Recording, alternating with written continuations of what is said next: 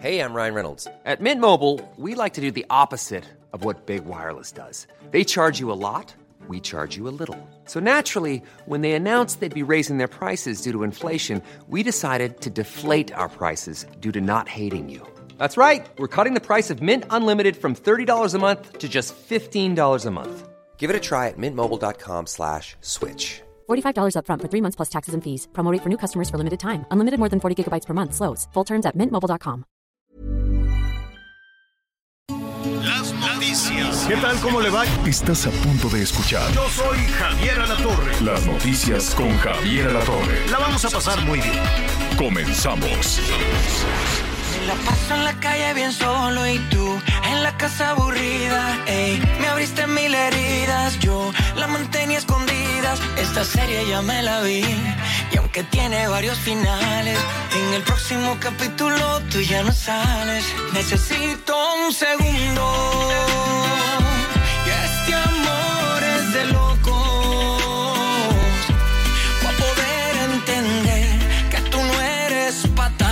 Y yo no soy tampoco. Necesito. Bueno, ya le hacía falta al, al Chayán una.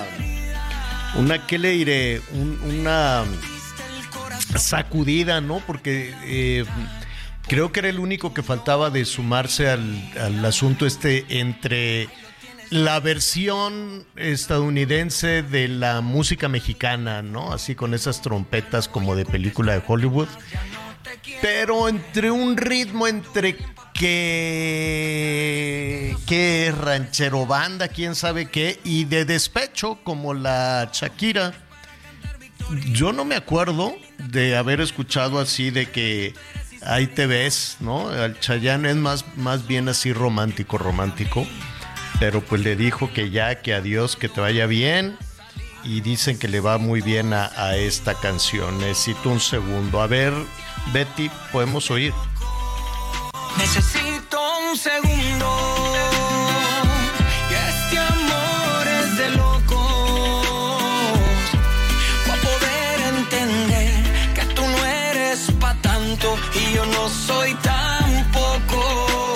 Que le faltaba nada más a Chayanne subirse a todas esas canciones de nah, tú no eres pa' tanto, adiós, que te vaya bien, quítate de aquí.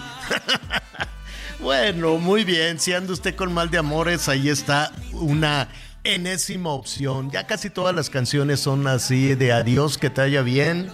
Si te viene y me acuerdo, ya no me interesas, quítate tú, etcétera, etcétera. Bueno, quién sabe qué será. Andaremos con esto de la pandemia, pero pues ya después de la pandemia el mundo se puso de cabeza, ¿no? Ya nadie quiere saber nada. Y, cosas por el estilo. Qué gusto saludarlo. Nosotros sí queremos saber cómo está usted. Ahí está el número telefónico, como siempre, a sus órdenes para lo que usted quiera y mande. Aquí estamos iniciando la tarde bien y de buenas para eh, presentarle toda la información que se está generando en este momento, la información en desarrollo y entender pues un poquito de los temas que, que, nos importan, que los temas que nos interesan. Oiga, eh, déjeme saludar antes de que otra cosa suceda a mis compañeros. Anita Lomelí, ¿cómo estás? Hola Javier, qué gusto saludarlos, Miguelito. Pues muy bien, Javier, muy pendientes de, de Acapulco, que no los dejamos, de Sinaloa, que se, que se nos quedaron antes de, de Acapulco en cuanto a inundaciones, y también pendientes de estos frentes fríos que van a estar rudos. Sí, no sé, a Sinaloa no le mandaron absolutamente nada, ni el saludo. Eh, y el gobernador anda regañando a la gente. Qué grosero gobernador el de Sinaloa que anda regañando a los productores. Y que no te tengo miedo y no sé cuánta cosa. Al ratito le vamos a poner. Eso ya sucedió precisamente cuando todos los productores de maíz fueron y le dijeron, oiga gobernador, échenos la mano. Y se puso como si fuera la alcaldesa de Acapulco que también empezó a regañar a todos los este a todas las personas que están protestando, que están manifestándose, al rato le pongo el sonidito, qué bárbaro con esta señora. Yo sé que está muy agobiada, que no más no va a poder sacar la carreta, pero pues eso se sabía desde el principio. Eso se sabía desde luego desde que desde que pues se pensó, con todo respeto, es una maestra muy querida y todo, pero pues no, no, no, no dio el ancho en ese tema. Y así como la presidenta municipal, hay gobernadores, hay un montón de gobernadores, y los podemos revisar, un, gobernadoras y gobernadores, que nomás no jalaron que nomás no dieron el ancho, Colima, Sonora, Sinaloa, Michoacán, Zacatecas, el que usted quiera. Están agobiados, rebasados absolutamente por todos sus problemas. Y así nos podemos ir, ¿no? Uno por uno, pero eso sí, levantan la mano con mucho entusiasmo, ahora que va a haber otra vez elecciones y un gastadero de dinero levantan la mano como si fuera concurso, como si fuera eh, concurso de popularidad. Ah, ya gané y ya. Hasta ahí llegamos, ¿no? Que, que nada más quería la, adrenalina de la competencia, la adrenalina de que me digan qué bonito soy, qué bonita soy, aquí con los cartelones, y a la bio, a la chiquitibún y lo que tú quieras y oiga, pero hay que gobernar, hay que revisar. Ah, no, a mí lo que me gusta es que me, eh, que me digan así cosas bonitas y ya. Ah, no, entonces para eso hay otras cosas. No se metan a este tipo de la administración, a este asunto de, de la administración pública, de gobernar, porque luego pasa lo que. Veracruz. Miren nada más cómo está Veracruz. Y así, así, Morelos. More, a ver Nada más mencióneme un estado donde la gente diga, no hombre, aquí está todo bien bonito, avanzamos contra la pobreza, la inseguridad y la salud. Esas tres cosas. Aquí los servicios de salud públicos funcionan perfecto, las medicinas te las dan ese mismo día, la cita en cuanto te sientes mal, te atienden, te dan la medicina y además no te roban en el transporte público y además puedes caminar en la calle, puedes ir a la plaza, las chamacas, los chamacos pueden salir a la calle. A ver, dígame qué lugar de la ciudad de, la Ciudad de México, incluida la Ciudad de México que también está para llorar. Este, ¿qué lugar del país realmente usted diría, mira qué bien? Mira qué bien jalaron, mira qué van. Bueno, nuestros amigos de Yucatán nos van a hablar rápidamente porque creo que ahí la evaluación, la evaluación sí jala. Pero antes de hacer corajes, déjeme saludar a Miguel Aquino. ¿Cómo estás, Miguelón? Hola Javier, ¿cómo estás? Muy buenos días, Anita. Saludos a todos, saludos a todos nuestros amigos. Es que al final es inevitable no hablar del tema de la seguridad. Al final es inevitable, Javier, pues no, no poder meternos en estos temas, sobre todo cuando son temas que afectan al día a día. Y por ejemplo, no solamente que afectan a la gente cuando sale a trabajar, a los chavos cuando van a la escuela, a los productores, a los empresarios, sino incluso cuando empieza a afectarte de manera indirecta, por llamarle de alguna forma, en tu bolsillo. Platicábamos en la mañana y compartimos con nuestros amigos la información que da el Consejo Nacional de la Tortilla, en donde dice que gracias a la inseguridad, gracias a los delincuentes que hacen lo que se les da la gana, gracias a las autoridades indiferentes que no ponen un orden en muchos municipios, en muchas ciudades, bueno, pues la tortilla se ha incrementado de un 30 a un 40% por los cobros de derecho de piso, por la extorsión y porque además hay muchos lugares en donde los criminales literal imponen los precios, controlan la venta e incluso la distribución de la misma tortilla, Javier. Claro, yo lo vi. Aunque luego dicen, no, es que no es cierto. Bueno, yo ahí estaba y yo le pregunté y yo lo puse en la tele. Le, eh, llegó un carro con los paquetes de, tortilla, ellos decían que era de a kilo, a 50 pesos el paquete.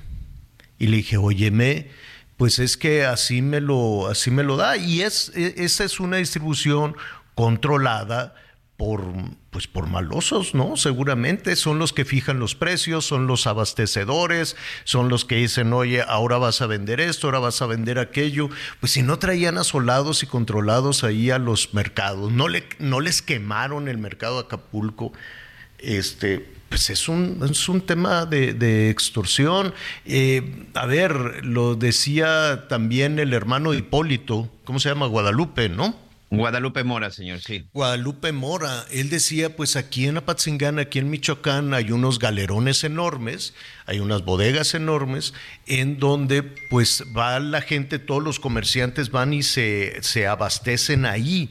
¿Y quién controla esos galerones? Pues no los controla la autoridad, no los controla ninguna cámara de comercio, ni nada.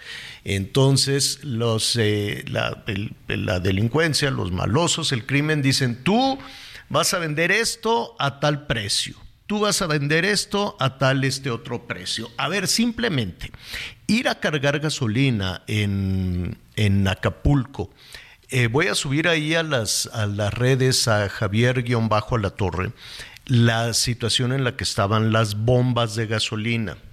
Mire, no tenían ni botoncitos, así, la, cosa esta, el despachador, pues, para ponerle la gasolina, la detenían con una botella, así con un vaso lo detenían. Y le dije, oye, pero no, no, no está marcando ceros. Ah, no, pero así échele. pero, ¿cómo sabes cuánta, no? ¿Cuánta le ponen? Y ahí así medio le picó. Estaba, a ver, me queda claro que ellos despachan un combustible en algunas, no quiero decir en todas, que evidentemente pides una factura pues porque luego hay que comprobarlo. Siempre sale uno cajeado en las, en las coberturas, ¿no? Siempre pone uno el dinero porque pues nunca hay forma de, de comprobar absolutamente nada. Entonces te dicen, no, pues la gasolina nada más efectivo. ¿Cómo? Sí, nada más efectivo. Tarjeta no. Y luego, bueno, ¿me pueden dar una notita para comprobar que fue este gastadero de gasolina? Vaya a no sé, vaya por allá, aquella ventanilla, y luego en la ventanilla, no, no me ha llegado el cargo, pero sí, pero no, pero sí, pero no, y no te dan un solo comprobante. ¿Por qué? Porque no pueden comprobar el origen legal del combustible. No se puede. Y así como sucede en Guerrero, pues seguramente pasa en la Ciudad de México, pasa en Morelos, pasa en Puebla, pasa en Guanajuato, que es un eh, que es un robo de combustible tremendo, pasa en todos lados, pero pues hacemos como que no sucede. Hacemos como que, como que todo está muy bien, que estaban diciendo hoy que que ahí que, que en Acapulco, que pues ya están los, este, los comercios, que ya les están surtiendo las mercancías. ¿Quién? ¿Quién les está surtiendo las mercancías? ¿Cuál es el precio que se está fijando para, para las mercancías? A menos, desde luego, que sean los grandes almacenes, ¿no? Las tiendas de, de autoservicio, el, el, no sé si hay Costco, pero el Sams, el Costco, el Walmart, el, todas esas que saquearon, eh, pues son corporativos muy grandes que se van a encargar. Pero de ahí para abajo, las tiendas pequeñas, este, pues va a ser muy complicado. Solo las cadenas grandes pueden tener esa certeza. Em, las tiendas Electra, las tiendas Coppel, todas esas, pues sí, son corporativos muy grandes que rápidamente se dieron a la tarea del abastecimiento. Pero lo demás, la menudencia, los negocios pequeños, pues vaya usted a saber quién va a fijar el, el precio, que además desde la Ciudad de México se pinta el escenario bien bonito, pero sabemos que, pero sabemos que no es así, ¿no? Desde la Ciudad de México dice, no, ya van a abrir los hoteles, ya que, que el tianguis turístico dicen que es dentro de unos cuantos días, pues a ver en dónde. Y el tianguis turístico. Para abril finalmente lo pasaron, señor. Fíjate, lo pasaron para abril. Este, o sea, para después de la Semana Santa pero yo no veo que eso esté listo para la Semana Santa. Es una pestilencia Acapulco, porque hemos hablado ahí con la gente, por las toneladas y toneladas de basura y por lo que haya revuelto con la basura, los animalitos, las mascotitas, en fin, todo lo que se arrastró ahí con la basura. Y es un problema sanitario, pero desde la Ciudad de México todo se ve se ve muy bonito. Me llamó muchísimo la atención. Yo pensé, les voy a, les, voy a ser honesto, que por alguna razón eh, se había considerado que, que el presidente no acudiera. Y, y nada, me enteré que ya fue, bueno, pues, por Dice lo menos que ya así fue varias dijo. veces. Pues Que sí, fue- pues, que ha fue hecho sobrevuelos, ¿no? No, pero Pues- dice que ya fue y que ha platicado con la gente. Aunque Ese es, cuando nosotros, ese es cuando nosotros lo vimos que se quedó atorado y luego llegó. Es esa. No lo vimos que llegara, Anita. Dijo que varias veces, sí. No, lo vimos eh, que se atoró en el carrito. en- no sé en qué parte estaba, porque cuando se atoró con los soldados en el jeep, pues ese día yo pasé y no o sea, sí había deslaves y todo, pero no tenías la necesidad de meterte un lodazal. Pero en fin, esa fue, esa fue otra situación. Em, no lo, no sé, me preguntaban mucho por la gobernadora, eh, que yo no he visto tampoco fotos de la gobernadora, así metida en, el, en, la, en la emergencia.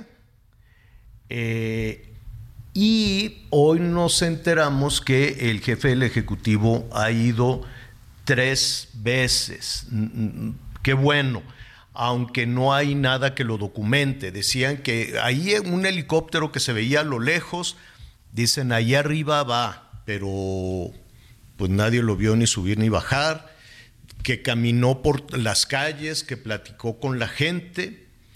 Eh, pero pues tampoco está documentado. ¿Cómo se llama esta área que documenta todo? Eh, antes era Sepropie, no sé cómo se llame ahora. No, sé. digo, ahí está Sepropie. Es Se Sepropie. Sepropie sigue se yendo a, llama- donde, a todos los lugares donde va el presidente. ¿Y por Y- qué no han mandado? Nada más Ramírez, mandaron pues, lo del de carrito, tu- lo de- del carrito, lo del jeep que se atascó. Pero así saludos con la gente, abrazos, besos y, y, y- y eso no, no. Tal vez lo van a sacar después, tal vez luego lo, lo van a, a documentar, porque pues yo no, no, no- o, o a lo mejor me lo perdí, a lo mejor no lo vi, a lo mejor este... A ver, a, a ver, señora La Torre, Anita Lomelí, vamos a ser sinceros. Si eso hubiera sucedido, las redes que documentan todo lo que hace el presidente no estarían llenas de esas imágenes, no hubiéramos visto esos saludos y esos recorridos en la mañanera. Si tenemos cada 15 días los recorridos que hace acá en la zona de Quintana Roo con el Tren Maya y al Aeropuerto Internacional de Tulum, si fuera eso, estaría manifestándose una caravana en Palacio Pues mejor Nacional. Dice que hoy va a ser su tercero. Su sí lo ha tercer estado haciendo por recorrido, pero de eso de que ha bajado, yo creo que esto incluso hubiera generado un caos mayor si verdaderamente mejor- hubiéramos tenido esos encuentros con la gente y en las zonas afectadas. A lo mejor fue un, un descuido de alguien que se no, le no, es po- olvidó poner las fotos. No hay un descuido. Hay un chat de vocería en donde man- te mandan WeTransfer de la mañanera, resumen de la mañanera y efectos de la mañanera y todas las fotografías de quienes están y de la agenda que, que realiza el presidente de todas sus actividades. Imposible. Mm. Imposible pensar en un descuido. Imposible. Pues, eh, pues ah, yo Entonces creo coincidimos que en que no ha estado en el lugar. No, a lo mejor sí está y deliberadamente no pusieron. Pues vaya usted a saber, pero, pero yo creo que en este caso, em, pues, híjole, no sé cómo lo puedan tomar los habitantes de Guerrero, los habitantes de Acapulco y todas las personas, este, pues, que están muy sensibilizadas con esta tragedia, si no se confirma que así fue podría resultar contraproducente. No habría ninguna necesidad de decir he ido tres veces o dos veces. Mejor decir voy a ir porque ya están las condiciones y había que cuidar la, eh, eh, como la investidura o no sé, ¿no? Se pueden argumentar. Lo estoy buscando porque había un, un, un videíto en Sí, donde... de que andaba en, un- de- decían en, en aquel helicóptero que se ve por allá arriba Ah, lejos. ese es un sobrevuelo que realizó. Pero, pero nadie lo vio, nadie llega- lo vio, nadie vio la foto de él asomado por la ventana como cuando recorre el Ah, no. tren Maya. No, no, no, no sacó la manita ni nada, eso sí. Como cuando recorre el tren Maya que hay alguien tomando video y fotos que se está asomando por la ventana, esa no la vimos. Puede, puede que, que al rato ya la, que al rato ya la, la saquen. Mm, Pues quién sabe, quién sabe, pero pues sí es importante que esté, sí es importante que vaya, sí es importante que tenga paciencia también, porque la gente está muy brava porque la gente, ya ves, al ratito le vamos a poner ahí el, audio a ver si lo encontramos, Miguelón, de la presidenta municipal, que le puso una regañada a la gente porque se le ocurrió salir a la calle. Y los políticos ahorita no pueden andar en la calle en, este, en Acapulco, porque como dijo el presidente cuando se quejó es que eh, los de Azteca abren el micrófono para que me mienten la madre. No, no es para eso, no es para eso, es para eh, precisamente estar cerca de la gente, escuchar a la gente y saber qué es lo que necesita la gente y qué está pensando la gente. Entonces, eh, déjenme nada más buscar aquí el, el, eh, el, el sonidito este de la... ¿Cómo se llama? De la... Presidenta municipal. De la presidenta municipal que, no, bueno, que, que se serene tantito que se serene tantito, ¿dónde lo puse? Ya ni supe dónde lo puse, pero este, pero sí le puso una gritoniza ayer a, a la gente, pues porque salió y dijo de cosas. Y luego Noroña también ahí defendiendo que no les van a dar un centavo del presupuesto para el año entrante. Y entonces, eh, cuando estaba el diputado hablando de eso, estaba hablando de Veracruz decía, es que todos los veracruzanos, este, ¿no? Le, eh, en fin. Y lo dijo en varias, en varias, este, en varias ocasiones. Ya lo estaremos escuchando también ahí al, al, ratito. Seguramente se quería referir a Acapulco, pero en varias ocasiones dijo que Veracruz y Veracruz y Veracruz. ¿Por qué no les van a dar dinero? Pues eso es lo que vamos a hablar al ratito con algunos especialistas. Vamos a ver eh, de qué tamaño es el presupuesto. Es enorme, enorme. El doble, fíjese, es el doble del presupuesto más alto de Enrique Peña Nieto, o casi el doble. Es una cantidad de dinero bárbara. ¿De dónde sale? Pues no sé, estarán pidiendo prestado, ¿no? Porque, pues, ¿de dónde vas a, a pedir no empobrece? Entonces, no, pues que necesito dinero, como diría Pedro Infante, necesito dinero, ¿no? Este, pues fácil lo pides prestado. Ahora México es una buena garantía, nada más que ahí también, para que anda diciendo el gobierno federal que no pide prestado, que no hay deuda. Si es una deuda enorme. Ese es el gobierno más, este, ¿cómo le diré? El, el, el gobierno más, más eh, que ha pedido más dinero prestado. Y ellos ya se van.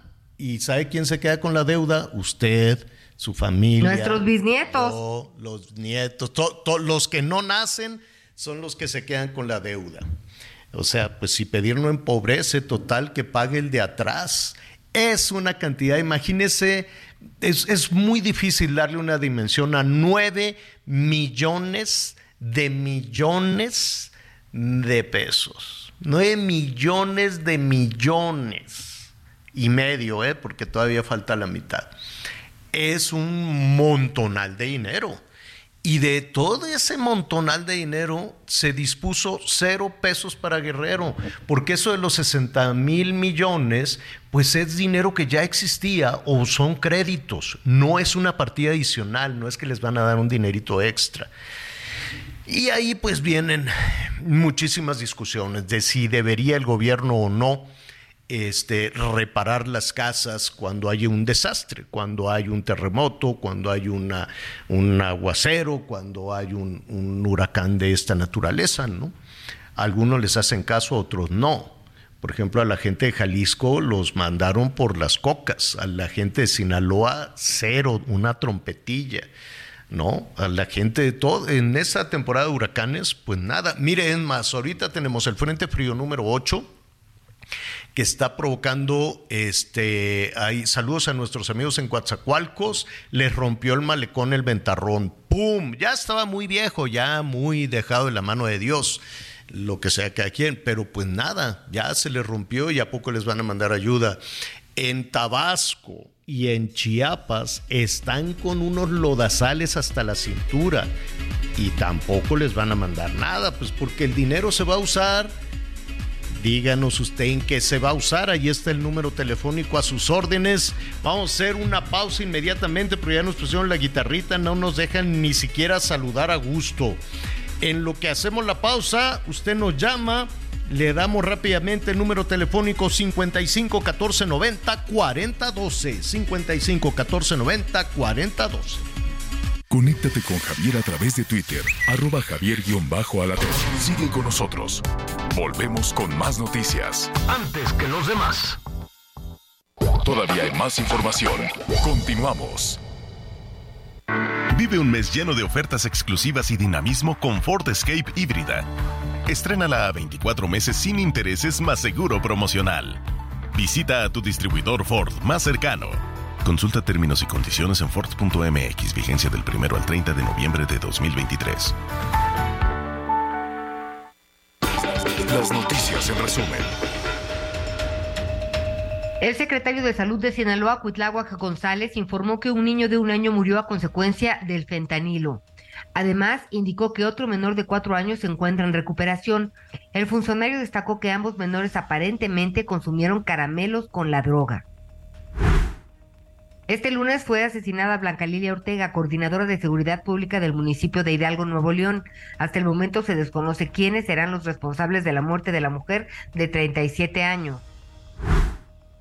La policía de la Ciudad de México detuvo a una mujer que robó 19 celulares a asistentes del gran desfile del Día de Muertos que se llevó a cabo el sábado pasado en la alcaldía Cuauhtémoc. A la delincuente de 35 años le encontraron también dos carteras y dinero en efectivo. Hoy el dólar se compra en 16 pesos con 95 centavos y se vende en 17 con 98. Si usted padece de miopía o astigmatismo, libérese de esos lentes en OmniLáser. OmniLáser, siempre a la vanguardia de adquiriendo la última tecnología para ponerla al alcance de sus pacientes. Ahora, además del equipo Amaris, trajo desde Alemania a la Ciudad de México el primer equipo Visumax para clínicas privadas. Marque en este momento a Omniláser al 55 11 07 1007 para que reciba el 50% de descuento en su consulta. El equipo Visumax tecnológicamente es lo más novedoso. Es un equipo alemán que permite corregir la miopía y el astigmatismo con láser, sin el uso de navajas y evitando generar el ojo seco. Libérese de esos lentes en Omniláser, ahora sin navajas y sin generar el ojo seco. Marque en este momento a Omniláser 55 1107 1007 para que reciba el 50% de descuento en su consulta.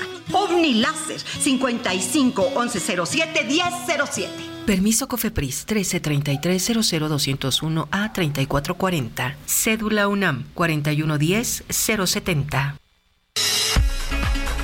Oiga, ahorita que estaba escuchando el anuncio este de de la catarata y de, bueno, todas estas cosas oftalmológicas, pues tiene sus permisos, tiene sus este, autorizaciones, ¿no? Ya ve que siempre al final del, anuncio dice permiso, ta, ta, ta, de la tal, tal, tal.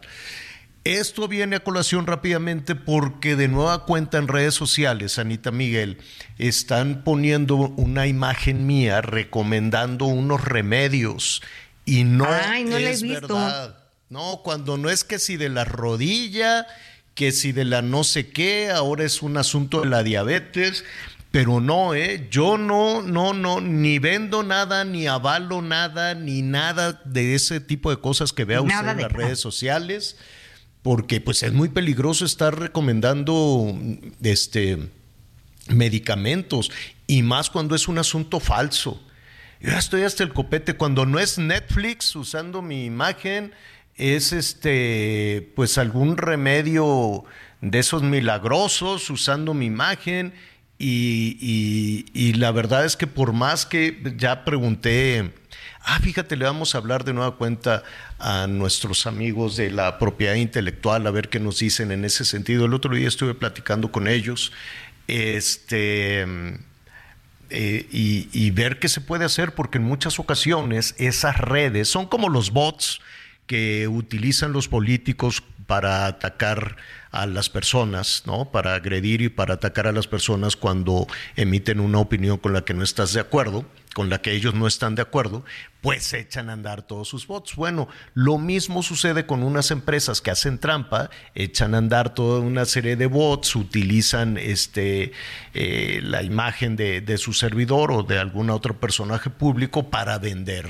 para vender cosas. Pero es complicadísimo, es muy difícil, créanme que lo estoy intentando, estoy intentando una vez y otra vez y otra vez este, desenmascarar a, pues a estos este, ampones, pero es muy difícil. Entonces, no, no, no, yo no avalo, no recomiendo ninguno de esos remedios mágicos ni de rodillas, ni de diabetes, ni de ninguna enfermedad de eso que está circulando en las redes sociales. ¿Está mi imagen ahí? Sí, pero lo truquean de tal forma que parece que lo estoy avalando y no, créame que no lo estoy haciendo. Dicho eso, vamos a, vamos a continuar entonces. A ver, eh, hay toda una discusión, ¿no? De pronto eh, en el tema del, del presupuesto eh, aprobado por la Cámara de, Diputados, es una cantidad de dinero enorme.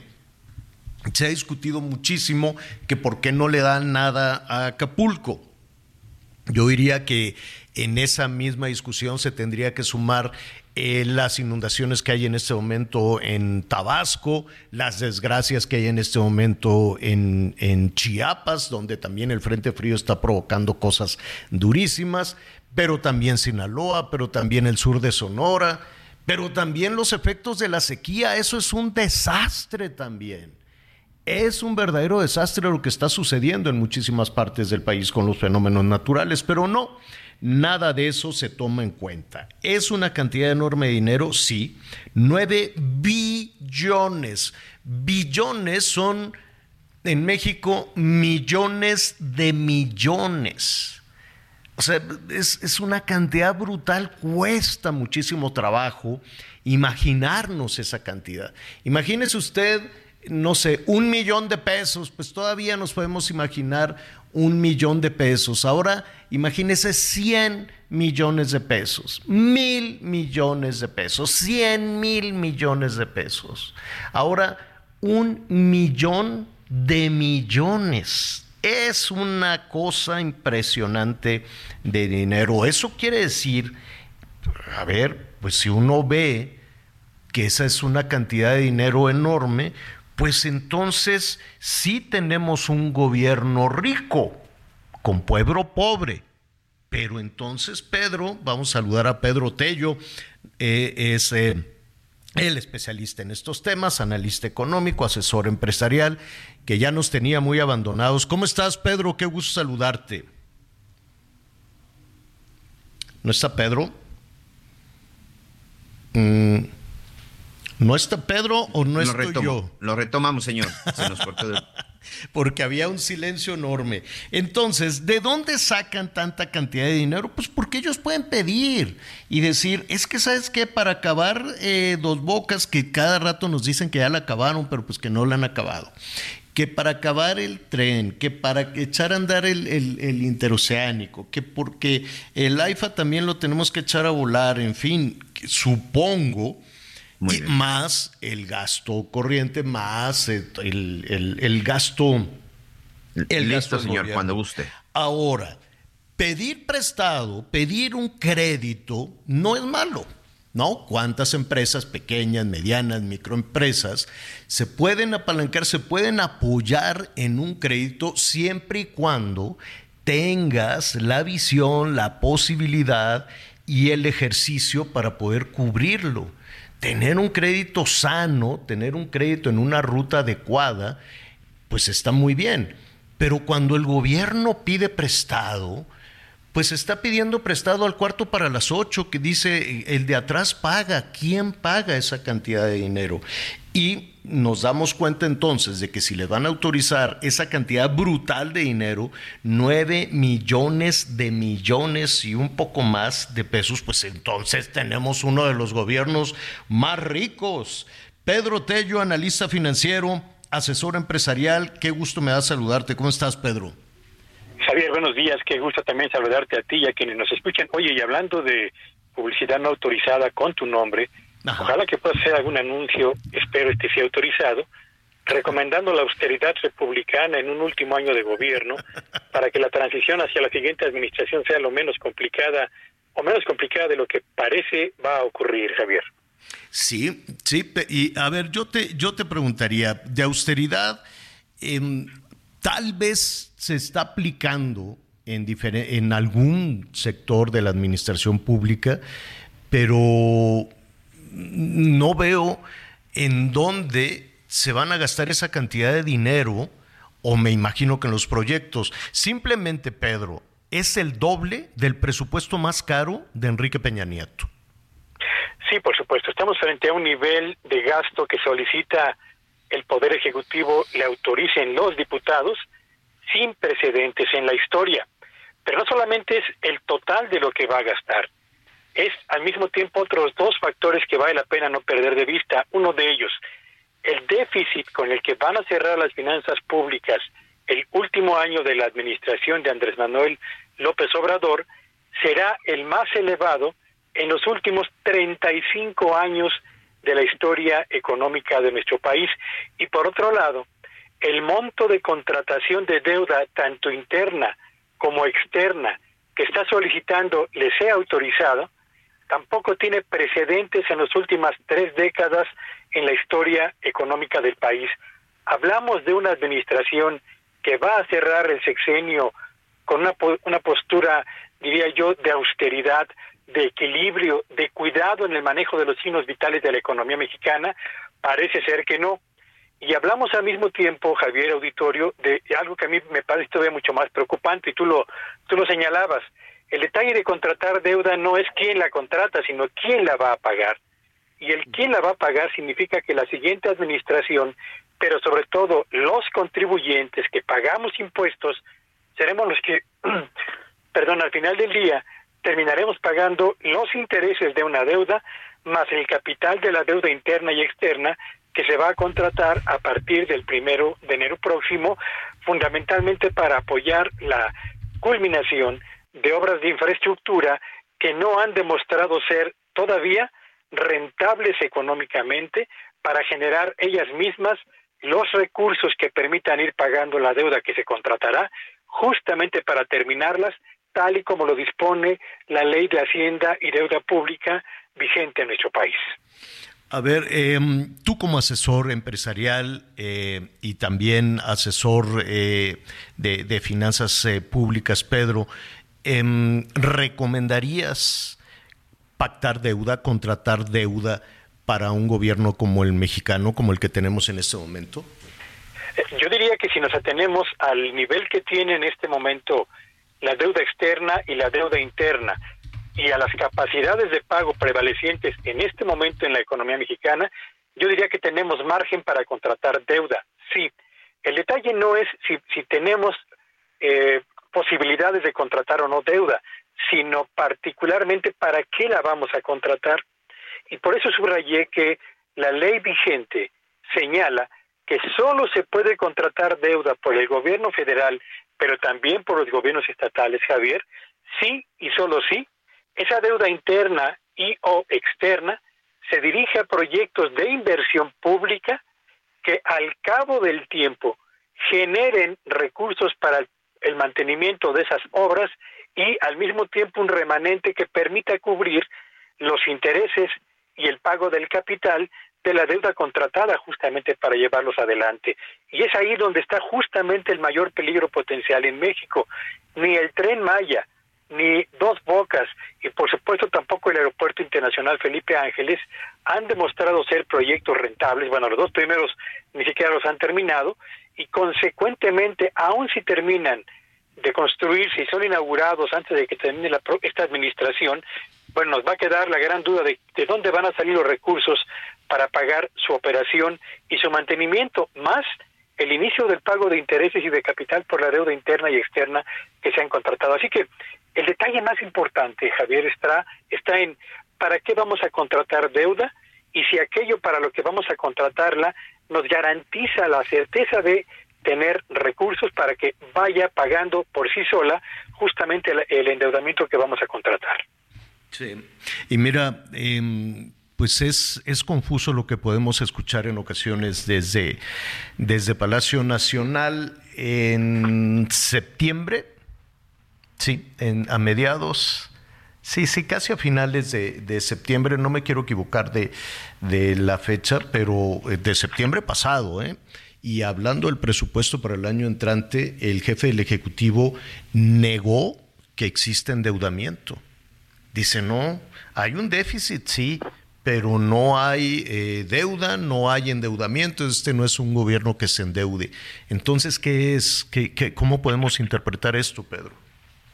Bueno, la verdad es que desde el primer año de la administración de Andrés Manuel López Obrador, México se ha ido endeudando. Basta revisar solamente los presupuestos que le fueron autorizados por los diputados desde el primero hasta este quinto año para darnos cuenta que se les autorizó año tras año contratar deuda interna y deuda externa. Lo que es cierto en el discurso gubernamental es que el peso que tiene la deuda interna y externa como proporción o como porcentaje del valor total de lo que se produce en el territorio nacional, lo que los economistas denominamos el Producto Interno Bruto, eso, ese peso se ha mantenido constante, no ha aumentado como así lo ha hecho en otros países. Pero el hecho de que no haya aumentado como proporción del PIB el peso de la deuda interna y externa no significa, Javier Auditorio, que el monto de lo que cada año México tiene que destinar para pagar intereses y capital de la deuda contratada en años anteriores se mantenga igual. Hemos ido aumentando año tras año lo que vamos a pagar de intereses. Y solamente para tener una referencia que vale la pena tomar en cuenta, si aprueban los diputados el presupuesto que les fue enviado por el Ejecutivo y aprobado el viernes pasado en la Comisión de eh, Presupuesto y Hacienda Pública, si lo aprueban esta semana, como todo parece sucederá, en el 2024, el último año de esta administración, escúchelo bien, el monto de lo que México va a pagar por intereses de la deuda interna, intereses de la deuda externa, capital de la deuda interna más capital de la deuda externa más comisiones, lo que vamos a pagar va a ser una cifra mucho mayor al monto total de lo que el gobierno de México va a invertir en todo el territorio nacional en materia de infraestructura, servicios públicos y todo lo que tiene que ver con dotación de agua y alcantarillado, por señalar solamente algunos de los rubros más importantes. Y cuando un país empieza a pagar más por la deuda de lo que invierte para dotar de servicios a la población, y, incluye también a eh, educación y salud. ¿eh? Mm. Cuando ocurre esto, cuando pagas más por eh, deuda de lo que inviertes para dotar de bienestar a tu población, bueno, las cosas no están del todo bien, Javier. No, es una pésima decisión. Y mira, me, me, voy a atrever, Pedro, a reducir esto a una situación de una persona, un esquema familiar, ¿no? Una persona que no tiene un buen manejo de su crédito, de sus tarjetas de crédito, y llega el momento en que tiene que estar pagando intereses que eliminen el gasto en alimentos, el gasto en salud o el gasto en, en, en, en esparcimiento, en tiempo libre, pues una mala decisión tomaste, ¿no? Sí, en efecto. Y esa es una cuestión francamente preocupante por todo lo que entraña, por todo lo que entraña en materia de atención de los requerimientos de una sociedad que tiene tantos rezagos acumulados en lo que tiene que ver con el combate a la pobreza, pero también y sobre todo, eh, Javier, en materia educativa y en materia de salud, tomando en cuenta que la mejor red social que un gobierno puede establecer para dotar de niveles mínimos de bienestar a sus habitantes parten de la dotación de servicios de salud que tengan una cobertura generalizada y servicios educativos cuya calidad en formación, pero también en generación de cuadros técnicos muy bien habilitados, permita a quienes menos tienen la posibilidad de escalar en, eh, digamos, en el ámbito del tejido social.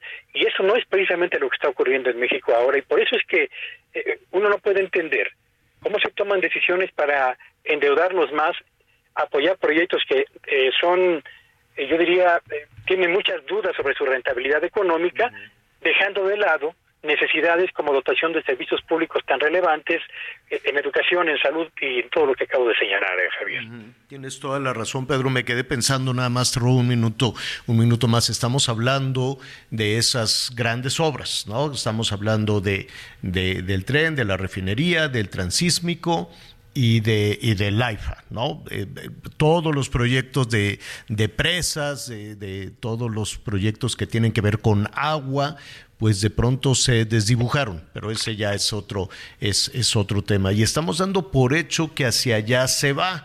Yo no sé, en tres semanas más, tú ya, Pedro, no sé si ya tienes su boleto listo para ir a pasear en el tren Maya, porque dicen que el 2 de diciembre que el 2 de diciembre ya se abre la taquilla y vámonos a dar la vuelta por toda la, por toda la península. Faltan tres semanas. Yo acabo recientemente de hacer un, un, recorrido viendo toda esa ruta y les falta muchísimo. No estaba ni la vía de lo que va de Cancún hasta, hasta Chetumal por allá. Pero en fin, es otra cosa. Me quedé, me quedé pensando tenemos elecciones y de pronto a los políticos les da por abrir la llave de, los gastos estos de, abre la llave y reparte el dinero, ¿no? Que se pueda convertir en simpatía y en votos, ¿no?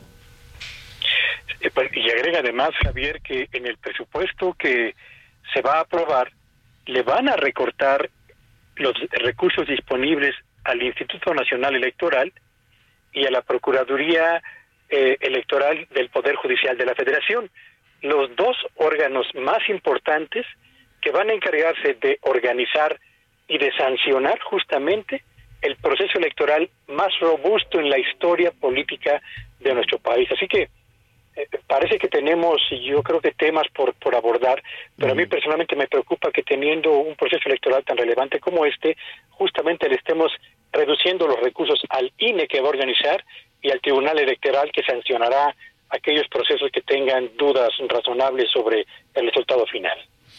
Pedro, danos tus redes sociales, por favor. Síganme en Twitter ayer y X hoy en arroba Petello Villagrán y mi correo electrónico es pedro.tello.bechica arroba gmail, donde con gusto recibiré sus mensajes y atenderé sus eh, solicitudes de apoyo informativo. Gracias. Gracias, gracias Pedro y gracias también a nuestro buen amigo Javier Lozano. Te extrañamos, Tocayo. Nos está mandando información. El artículo 73, las facultades del Congreso, las restricciones que no se están respetando al eh, pactar la deuda. Este, acompáñanos mañana si es posible. Nos dices dónde te te buscamos, Tocayo, porque esto es importante saberlo, ¿no? Más allá de las diferencias y de el, actuar responsable o no de los legisladores, pues mira, miren amigos, pues la verdad es que yo, mi percepción de los legisladores, pues es que no se pueden hacer a ningún lado, sí se pueden, pero no quieren, ¿no? Pues porque nada más están acatando instrucciones. Exacto. Nada más acatan órdenes y les dicen, a ver, ustedes hacen esto y adiós, que te vaya bien. Saludos a mi tocayo Javier Lozano.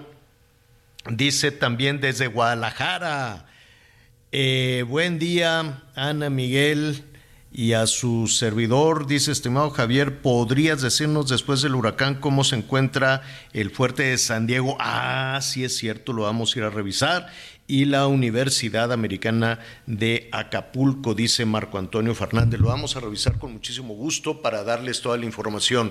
En la cuestión educativa me temo que el asunto es lamentable, lamentable, lamentable, porque mire, de por sí las escuelas estaban abandonadas de por sí las escuelas, aquí ya lo decíamos, qué tristeza, qué agobio además para, para estas niñas, los niños, los jóvenes también de, de, de Guerrero después de dos años de que el Esteban Moctezuma fue el primero en el mundo en cerrar la educación. El primer, México fue el primero, dijo adiós, este, no sé qué le pasó, le habrá dado miedo, no sé, y luego ya se fue embajador. Pero ahí empezó el desastre de la educación, dos años perdidos por la pandemia y hacemos como que no pasa nada. Dos años que nadie sabe dónde quedó el dinero, dónde quedó el dinero de programas como la escuela es nuestra, el dinero para la reparación de las escuelas, estaban abandonadas, saqueadas, sin ventanas, todo roto por la pandemia. Lo mismo pasó en Guerrero. Apenas se estaban recuperando y haciendo como que no pasaba nada, y los niños de primero de primaria de pronto los pasaron a tercero sin saber leer y escribir bien. Y ahora un huracán que les destruye lo poquito que tenían. Vamos a hablar también de ese tema. Vamos a hacer una pausa y volvemos inmediato.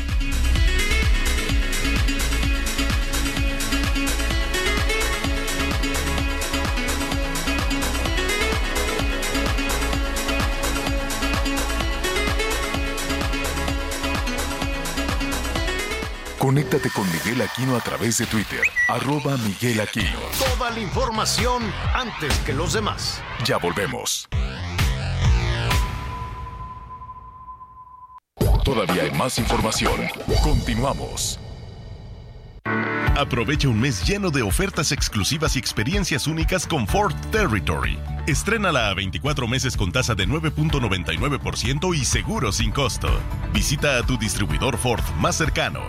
Consulta términos y condiciones en Ford.mx, vigencia del 1 al 30 de noviembre de 2023. Las noticias en resumen. La Fiscalía General de la República obtuvo la vinculación a proceso en contra de Oscar J. y Porfirio H. por el delito de secuestro. Estos sujetos fueron detenidos en la carretera Tierra Blanca, Las Trancas, esto en Veracruz, en donde tenían a tres migrantes secuestrados en una camioneta. En Jalisco se han detectado más de mil negocios afectados por el paso del huracán Lidia en la costa del estado. En coordinación de desarrollo económico, Javier Orendain informó que iniciarán en breve la entrega de apoyos a los dueños de los comercios dañados. La Fiscalía de la Ciudad de México aseguró un rancho que pertenecía al ex titular de la y Felipe de Jesús Gutiérrez. El inmueble valuado en 23 millones de pesos y de 18 mil metros cuadrados se encuentra en el municipio de Atitalaquia, Hidalgo. Una mujer identificada como Amairán N. fue detenida junto a otras personas en la alcaldía Gustavo Amadero de la Ciudad de México en posesión de armas de fuego. La joven fue identificada como la Barbie de Tepito. Iba a bordo de un vehículo con una persona herida de bala, por lo que quedaron a disposición de las autoridades. Tras el devastador paso del huracán Otis, la CFE trabaja día y noche para restablecer la red eléctrica en Guerrero Cuadrillas enteras de mujeres y hombres han estado al servicio de la población antes, durante y después del violento impacto. En tan solo siete días se ha restablecido el suministro eléctrico a la normalidad. CFE, somos compromiso, somos entrega. CFE, somos más que energía. Gobierno de México. Híjole, yo no puedo con ese anuncio de Gobierno de México. No, no por nada, digo, qué bueno que, qué bueno que ya se restableció la energía eléctrica, me parece muy bien.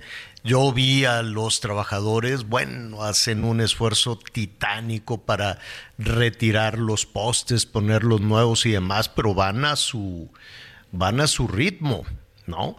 Y aquello era un desastre, un tiradero cuando ya empezaron a pautar ese anuncio. De en tan solo siete días y ya se restableció. A ver, vamos diciendo la verdad. ¿Qué tiene de malo decir, pues estamos chambeando? Ayer también me llamó muchísimo la atención. Y miren, eh, sí están trabajando durísimo, son los primeros que llegan, los vemos por todos lados. Sí trabajan mucho, pero fue tal el, el, el desorden. ¿Sabe qué evitó? La instalación de la energía eléctrica, la rapiña y el saqueo. Eh, eh, fue lo primero que evitó, porque nosotros llegamos junto con los de la comisión el mero día Hágase de cuenta que el huracán fue el martes en la noche y el martes en la mañana ya íbamos para allá a trompicones transmitiéndole y este me le adelanté incluso a las a las cuadrillas entonces eso de que llegamos antes no es pues, yo...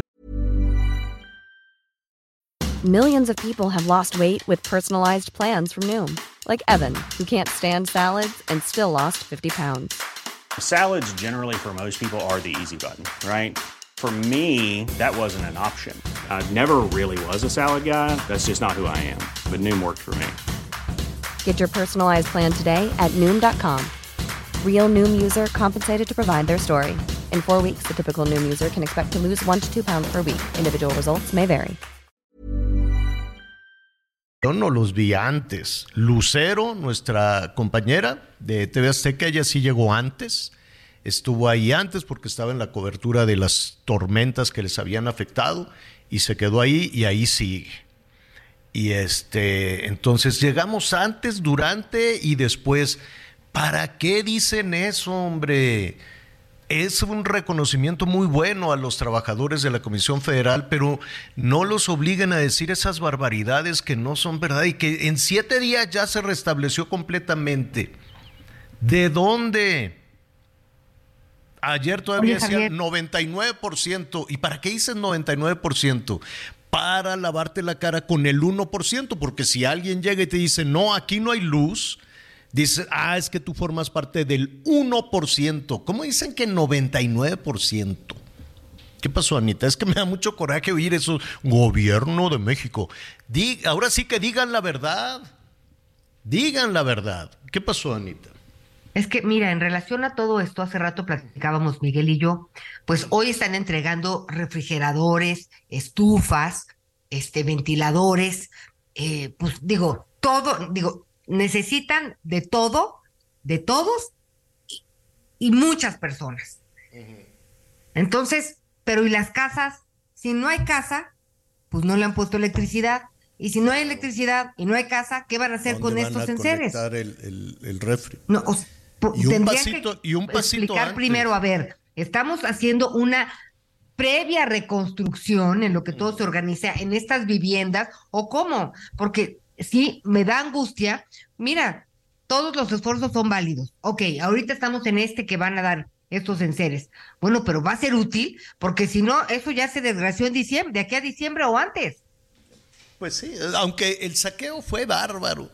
No sabes cómo veía yo los camiones, camiones enormes, metiendo todos los refrigeradores, todo, todo lo que fuera. Al principio me queda claro que era, pues sí, rapiña de, de, los habitantes de algunas, no quiero decir de todas, pero de algunas zonas de, Acapulco. La gente estaba como eufórica. Me sorprendió muchísimo. Eh, pasaron del miedo, del susto, una suerte de euforia bárbara. La gente corría así, ay, se lo van a acabar. Familias completas y la gente sonriendo. No, yo ya hice tantos viajes, yo ya llevo esto, ya llevo el otro. Eufórica, eufórica. Eh, eh, eh, no, no, no veía yo mucho dejo de tristeza. Después sí, era esta mezcla de emociones muy, muy rara. Ese saqueo evitó que entrara la Marina, evitó que entrara la, Guardia Nacional, evitó que entrara, este, ¿cómo se llama?, los trabajadores de la Comisión Federal de Electricidad, porque las calles estaban reventadas de gente ahí escogiendo la mercancía, entraban y salían, o sea, era tal la cantidad de gente robando, porque esa es la palabra, que no se podía circular. Era imposible circular entre los postes, los árboles y todos los obstáculos que estaban ahí, el olor a, cadáver, o sea, una cosa tremenda, dantesca y el saqueo.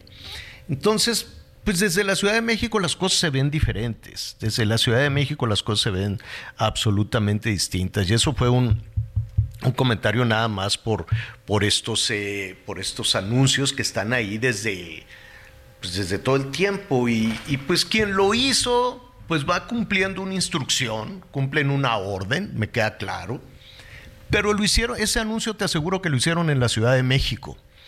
Y las voces, quien lo hizo, quien lo redactó, no creo yo, supongo que no estuvo en Acapulco, que no vieron el tamaño ni de la destrucción, ni el tamaño del esfuerzo que, hicieron los, los trabajadores de la Comisión Federal de Electricidad, que vaya un aplauso desde aquí. Pero de, de ahí a que antes, durante y que en una semana ya estaba todo listo, híjole, yo no sé por qué insisten en torcer, no sé qué les, qué, qué, qué les preocupa, hombre. ¿Les preocupa electoralmente o no, no, no entiendo la, la, manera de actuar de las autoridades federales. Nos están preguntando del fuerte de San Diego y pues claro que está, claro que está en orden el fuerte de San Diego porque lo construyeron de otra manera. Imagínate que el puerto, el puerto se lo hubiera llevado al aire. Se lo, se lo no, hicieran de cartón piedra, pues no. El fuerte de San Diego, pues está ahí desde el siglo XVII, señor. ¿Sí? desde el siglo XVII y uh -huh. pues ha soportado, sí ha soportado piratas, guerras y todo Narcos. lo demás, pues que no soporte a, a, a, a, este huracán. Está en orden, ¿no, Miguelón? Sí, sí, sí, tan está en orden que la Guardia Nacional y los servidores de la nación, de los mil y tantos que mandaron, es ahí en donde están resguardándose y es ahí en donde están prácticamente utilizando como centro de operaciones. El fuerte de San Diego hoy es el centro de operaciones de la Guardia Nacional, de la Secretaría de Bienestar, con sus servidores de la nación, señor. ¿Será ahí donde llegará el presidente hoy? Porque nada más se va a reunir con el ejército, ¿no? Ahí me dicen que es Guardia Nacional, no sé si va a llegar, yo creo que va a llegar a la zona militar que también, ah. bueno, pues evidentemente. Yo creo que ya la limpiaron porque estaba hecha pedazos, yo la vi. Sí. ¿eh? Pedazos, pedazos. Sí, Mira, y, y cuando para poder fui. Aterrizar, que seguramente lo hará en helicóptero, tendría uh -huh. que llegar ahí. Cuando fui a las instala cuando fui a buscar a los huérfanos, que fui a buscar ahí también algunas de las instalaciones de, del, ¿cómo le dicen? El cap, eh, Capi, Cadi, Cadi, el Centro de Atención de Víctimas. Centro, exactamente. Uh -huh. Entonces se llevaron rápidamente, actuó muy bien, vaya un aplauso a la titular del DIF, que no a la presidenta municipal, pero sí a la del DIF local. Ahí en medio de la noche rápidamente a cargar con las niñas y con los niños y buscaron un albergue. Eh, se metieron a, este, a un albergue del DIF, ahí tienen a los niños que ya estaban ahí, sobre todo muchas niñas y niños que están en un pleito de parejas, ¿no? Que se quedan bajo resguardo de la autoridad y luego metieron a los niños sin familia y cuando estuve yo ahí eh, también estaban localizando a niños eh, pues en la calle deambulando y, y pues con un, trastorno emocional fuerte porque pues no podían decir ni dónde vivían, ni dónde estaba su familia, ni nada. Le digo que la situación es muy fea, nada más que desde la Ciudad de México se, se, se ven las cosas de una manera completamente distinta. Como distinta se ve también la situación de los migrantes. Mire, eso también es una emergencia humanitaria bárbara y lo hemos repetido en eh, Tapachula, en diferentes ciudades de Chiapas, en Oaxaca están desbordados, en Tabasco, pues aparte de que están con el agua a la cintura, con las inundaciones, tampoco se puede atender ya lo, los, los albergues, por, por más buena intención que tengan las organizaciones religiosas, algunas organizaciones civiles, e incluso en la Ciudad de México está el número de, personas que llegan sin nada y que hay que alimentar y que por lo menos utilizan las pancartas estas enormes, en el caso de la Ciudad de México, las que se utilizan para las elecciones, pues las utilizan para cubrirse un poco del frío, de la lluvia. Es impresionante la cantidad de migrantes y el tema pues no figura ni en los anuncios de gobierno federal, ni en, ni, ni en una estrategia. El eh, Instituto Nacional de Migración, después de la tragedia aquella que se murieron eh, 40 migrantes, está absolutamente desaparecido, está borrado, borrado. Toda la carga se va hacia la Comar, que no necesariamente son los responsables de esta situación. ¿Qué está pasando? Vamos a platicar en este momento con Eunice Rendón.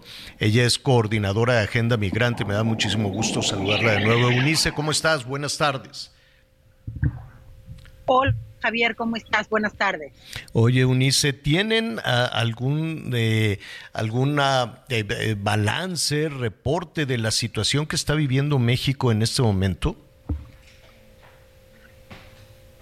Pues sí, Javier, estamos en un momento muy crítico, ya desde hace un par de meses a ver, hay que, hay que contextualizar. Primero, al término del título 42, que fue en mayo, a finales de mayo de este año, redujo la migración casi en un 50%. No, no, en México, o sea, el, el, término del título 42 en Estados Unidos hizo que redujera la migración, pues en México y en Estados Unidos. Claro, eso fue de una amenaza, pues muy de que aquel que se atreviera a cruzar, pues que lo iban a meter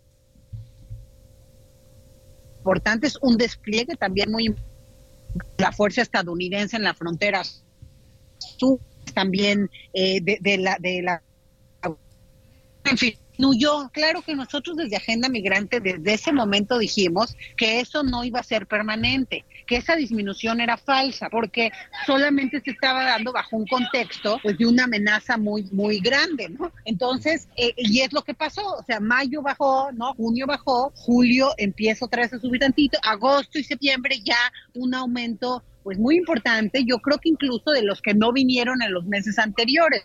Por eso es que fue tan importante el aumento en el flujo. Incluso eh, hubo días donde llegaron cerca de 16 mil personas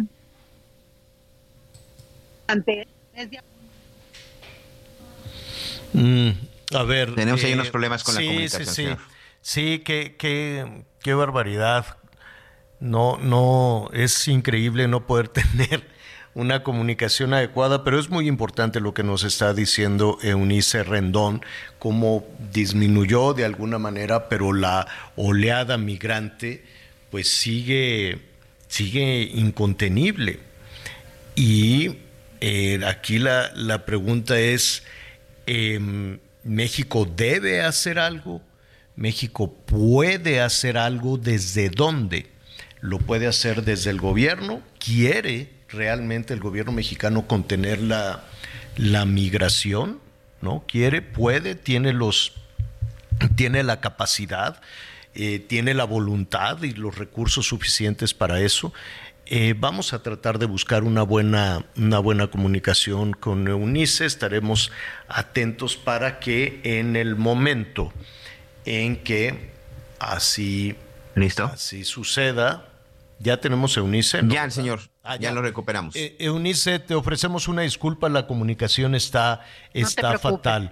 Escuchando ese contexto que nos estabas dando y de cómo eh, podemos decir hay una hay, una va, va, aumentando ¿no? a cuenta el, el, empuje migrante hacia los Estados Unidos. Yo te preguntaría, en el caso de México, ¿cuál es su posición? ¿México quiere realmente contener la ola migrante y, muchas veces querer o no querer no, no es suficiente. ¿Tiene la capacidad? Eh, es decir, te preguntaría uno si existe la voluntad para contenerla o es una frontera abierta y, y, si existe la capacidad para que sea una migración ordenada, humanitaria, controlada. Bueno, yo creo que México ha seguido mucho la presión de Estados Unidos, ¿no? E, sobre todo, pues en estos últimos años lo hemos visto en diferentes ocasiones. Actualmente, yo creo que parte del gran problema fue que después de la visita a México no sé bajo qué contexto, pero dejaron de dar las visas de tránsito y eso es lo que están reclamando muchos migrantes. Por eso cerraron hoy las oficinas en Oaxaca, por eso han estado también en Chiapas con mucho reclamo, por eso también estas caravanas una tras otra con estos fuertes reclamos, que también hay, hay que decirlo, hay traficantes que se disfrazan de, de, defensores también de migrantes y pues lo que hacen es tráfico de seres humanos, en fin, y que también animan a estas personas a migrar en este contexto. Entonces, yo creo que México sí está haciendo la tarea de control, mucho por pre repito, por presión de Estados Unidos y ya ni siquiera de que pasen, se queden en México. El hecho de no darles este documento es para que se regresen a sus países, porque saben que si transitan, en cualquier momento los detienen y los deportan. Antes con este documento sabían que tenían un mes, ¿no? 20 días para transitar.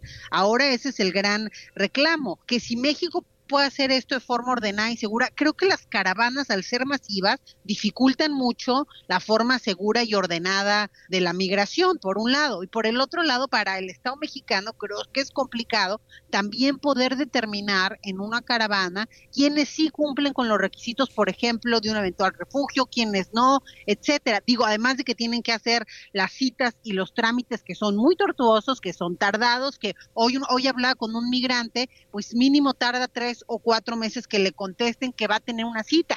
O sea, ya deja todo el proceso. El proceso está durando más de un año cuando debería ser tres meses. Entonces, todo eso hace muy complejo el que sea, eh, eh, ahora sí que de forma masiva lo hace complejo, pero lo que sí creo que el Estado mexicano debiera hacer, y también el estadounidense, es poner en marcha otro tipo de alternativas y modelos. Se habla mucho de eso, pero se hace menos. Creo que urge de verdad conectar al sector privado, conectar a otros actores para poder integrar también a parte de estos migrantes, porque lo contrario no va a haber una solución para el tema. Tú los deportas y ellos vuelven a tratar de pasar y en fin. Entonces es una historia que no tiene un fin y al final del día no estamos resolviendo nada de fondo. Entonces yo creo que tanto México como Estados Unidos tienen que repensar el modelo migratorio, tienen que repensar las acciones también que se tomen en torno a este modelo y que éstas sean más allá del control y la securitización. Este, por ejemplo, actualmente este tema de no dar documentos, pues yo no sé qué se espera, pero lo que se espere es momentáneo, no va a ser una solución de largo alcance de nuevo, como fue el título, el término, el título 42 y la amenaza. Entonces, y los países de origen desafortunadamente siguen teniendo condiciones muy complicadas y la gente va a seguir migrando y como se decía también en este espacio, pues con muchos niños también de por medio, claro, muchos. con mucha este tal vez tal vez mujer, Unice, en fin. Eh, escuchándote, Unice, tal vez eh, estos migrantes que están presionando mucho en la Comar están depositando en este documento grandes esperanzas que no necesariamente tienen, ¿no? No, no es una autorización, no es un, un, un, un, boleto de entrada hacia los Estados Unidos, pero depositan en ese papel eh, una, una, expectativa enorme, un papel que con mucha dificultad va a entender o va a interpretar un policía municipal, ¿no? O algún otro nivel de autoridad mientras van recorriendo por todo el país.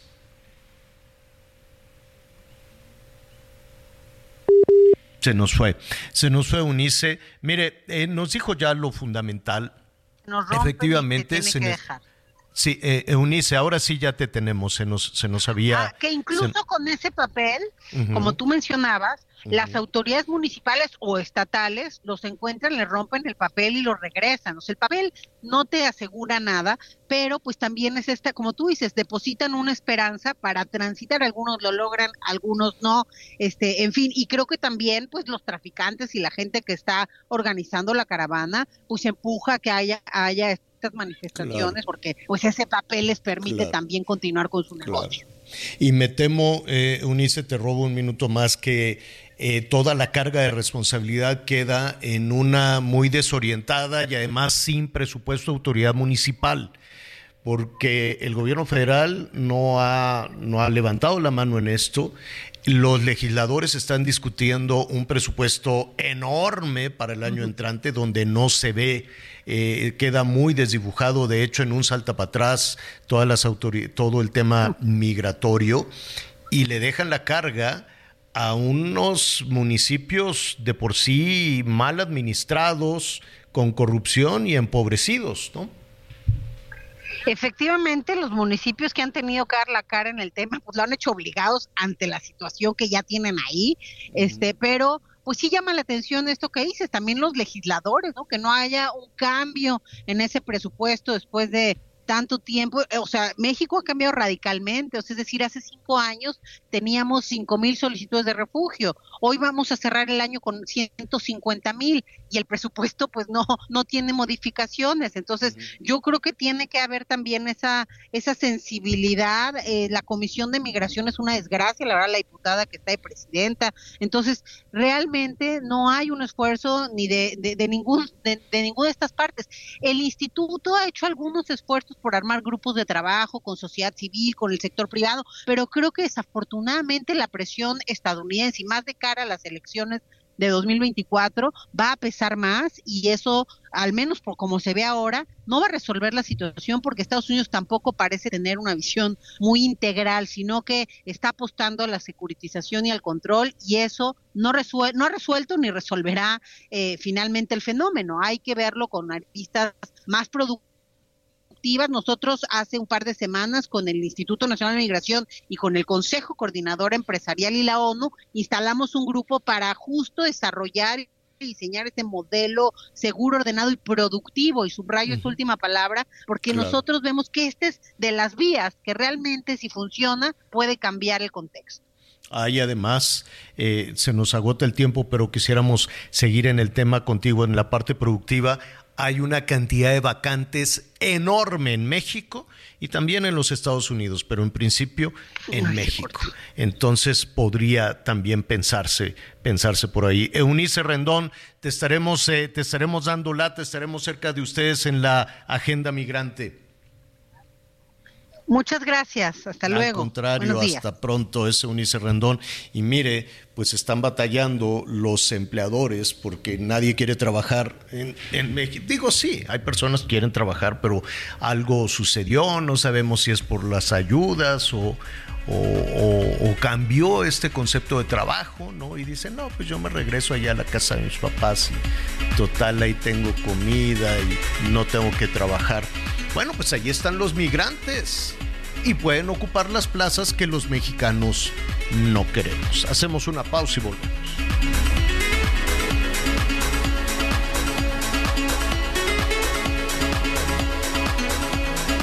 Conéctate con Ana María a través de Twitter, arroba Anita Lomelí. Sigue con nosotros. Volvemos con más noticias. Antes que los demás. Todavía hay más información. Continuamos.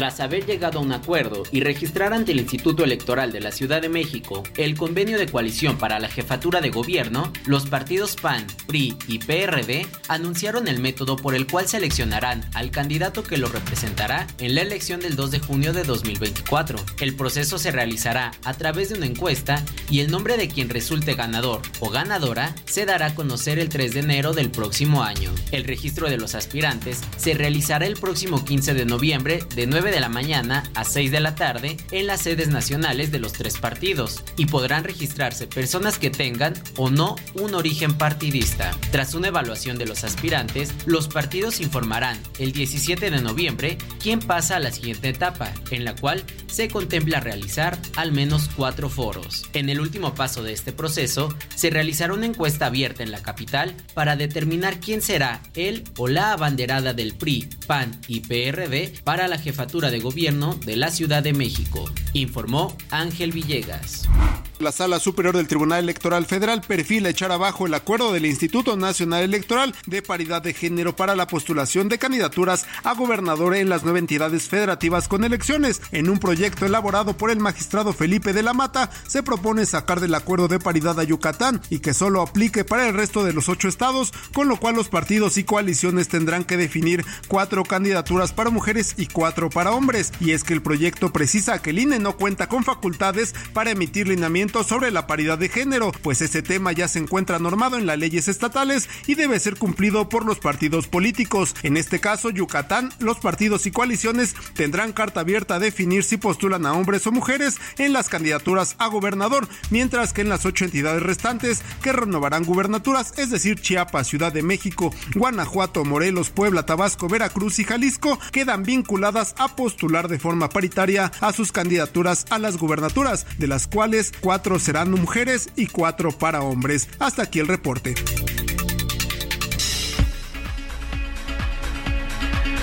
Bueno, oigan, este, ¿se acuerdan de, de que todo este escándalo que involucró a la ministra Yasmín Esquivel porque la acusaron de plagiarse la tesis.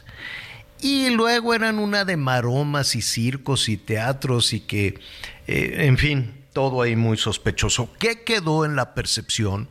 Pues que la ministra hizo trampa. Aunque haga corajes, pues que hizo trampa y agarró tesis de otras personas para, para este, ¿cómo se llama? Para titularse.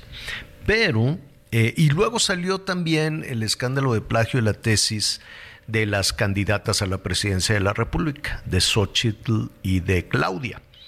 Pero resolvieron, no sé cómo resolvieron, que no pusieron comillas o que no pusieron una cita que, que dijera, ah, es que este párrafo lo agarré del libro tal, página tal, del autor fulanito de tal, que como se les olvidó citar este, de dónde, de dónde lo habían agarrado, pero pues que las exoneraron, por así decirlo, a Claudia y a Xochitl de andar haciendo trampa en su tesis. Pero en el caso de Yasmín Esquivel, la UNAM hizo una investigación y la UNAM iba a dar a conocer después de la investigación y de todo esto iba a decir si la ministra se robó el trabajo de alguien, se plagió el trabajo de alguien o no. Y en esas estaba cuando ya iban a dar a conocer el resultado de, la investigación del plagio de la ministra Esquivel, pues nada, que le saca un amparo o una figura jurídica como esta y le pone un freno y le dice, te prohíbo que des el resultado de la investigación, pues más, ¿no? Con, eh, refrendó todavía más la percepción de que había hecho trampa, pero pues nos quedamos sin saber. La UNAM dice, yo aquí tengo el papelito con el resultado, pero jurídicamente no me permiten darlo, este, dar a, dar a conocerlo. Entonces, el, eh, sí, perdón, Anita, ya terminó. Un juez eh, le está quitando en este momento el freno a la universidad para que el resto de los mexicanos sepamos si la ministra hizo trampa, ¿no? Conocer el resultado de la investigación. Vamos a ver si así es o si la ministra saca otro recurso y les dice, pues, ah, sí, pues ahora con más razón te voy a prohibir que digas si hice trampa o no. Perdón, Anita, querías comentar. No, sí, es que ¿sabes qué? Pues como dicen, el que, el que nada debe, nada teme, ¿no? Claro. Y entonces, pues, si, si permites que todo llegue a sus últimas consecuencias, pues entonces, si sostienes que no plagiaste tu tesis, ¿no? Que es una investigación y que todo lo que sea que hayas dicho y hecho, pues tendría que salir a la luz, ¿no? Entonces, no, no pues sé por qué el amparo. Pues para que no se sepa y cuando tú no quieres que no se sepa es porque tal vez sí hiciste trampa. Vamos a ver qué sucede, vamos a ver si efectivamente no lo podemos este lo podemos conocer. Y en el caso de Acapulco ya ve que estábamos platicando, pues que nadie vio el video, las imágenes, en fin. Y estaba viendo en redes sociales, ahí en X, en X o en Twitter, eh, Ricardo Salinas dice, será bueno ofrecer recompensa por fotografías de gobiernícolas recorriendo Acapulco. Recompensa, dice, porque conociendo cómo les gusta hacer circo, seguro que esas fotos ya, ya estarían recorriendo todas las redes. Yo solo he visto unas y son bastante desafortunadas. No he visto Dice, yo solo he visto unas, son bastante desafortunadas. No he visto ninguna prueba de que hayan ido a ayudar o a hablar con los damnificados o ya de plano a pedir que voten por ellos. Así es que si alguien tiene fotos o pruebas de que los gobiernícolas recorren o recorrieron Acapulco para ayudar, compártanlas aquí en los comentarios. Por favor, no vaya a ser que nos estemos perdiendo de algo importante. Bueno, pues, pues ahí está. Este, pues sí, si tiene usted la foto también mándela, ¿no? Arroba Javier-bajo la torre, si usted tiene la foto que se está buscando, que digan, sí, mire, aquí se ve desde el jefe del Ejecutivo hasta que está, mire, entregando la despensa o saludando o escuchando, la que sea, pues eh, bienvenida, bienvenida a la fotografía para desvelar este, este misterio. Ya que estamos en el asunto de Acapulco, no sabe la cantidad de gente que nos ha llamado que dice, oigan, pero ¿quién va a pagar? ¿Va a pagar el seguro? ¿Va a pagar el gobierno? ¿O no va a pagar nadie? ¿Cómo se puede echar a andar Después de esta devastación, un destino como este, el gobierno ha hablado de 60 mil millones de pesos, pero pues también se ha ido revisando ya con lupa si esa cantidad es real o es un dinero que ya estaba dispuesto, ¿no? Dispuesto en las ayudas sociales, o le van sumando, eh, dicen, no, pues es que va a haber un crédito, pero es un crédito, que evidentemente muchos de los créditos que va otorgando también la autoridad pues se van casi casi a, fondo perdido. ¿Cómo le van a hacer? ¿Qué compromiso tienen las aseguradoras? Vamos eh, a platicar en este momento con Carlos Jiménez, titular de daños y autos de la Asociación Mexicana de Instituciones de Seguros, la AMIS. Carlos, gracias por atender esta comunicación. ¿Cómo estás? Carlos. Justo cuando íbamos a entrar se oye ahí. Qué barbaridad. Mm, bueno. Uh, un, minuto, señor, lo recuperamos. Que en un minutito lo, lo, recuperamos. ¿Qué quiere que le diga? Le puedo decir una mala palabra tremenda de, de, las, de las comunicaciones, pero no lo voy a hacer. Aquí no decimos la mala palabra. Oiga, mire, para entrar un poquito en contexto, sí hay preocupación. Listo, señor sí hay preocupación en diferentes, en diferentes zonas, ¿no? En las eh, eh, zonas de desarrollos, de edificios, hoteles, condominios, porque ese nivel de devastación fue bárbara. Y ahí algunas personas dicen, oye, pero los materiales, todo ese tipo de cosas lo toman en cuenta las aseguradoras, van a pagar las aseguradoras, le pagan a la constructora, le pagan al desarrollador, le pagan al dueño.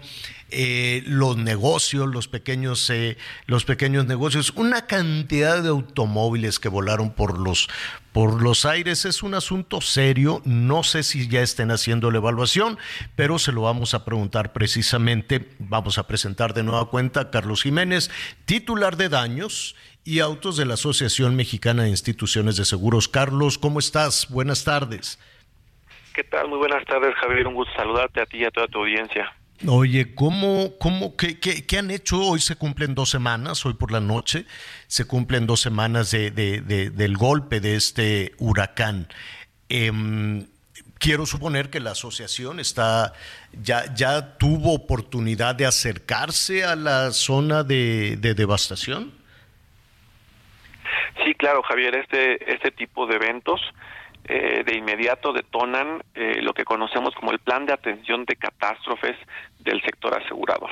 Un plan que está completamente definido para eh, alinear dos grandes El primero, Javier, una eficiencia en procesos que tiene mucho que ver con la flexibilidad, la comunicación ante los distintos retos que hay en la zona, derivados de eh, caminos en ocasiones inaccesibles o algunos otros riesgos derivados de la propia de los propios escombros, las telecomunicaciones, todos estos retos están completamente definidos en el plan de atención de catástrofes del sector asegurador para hacer una eficiencia en procesos, Javier.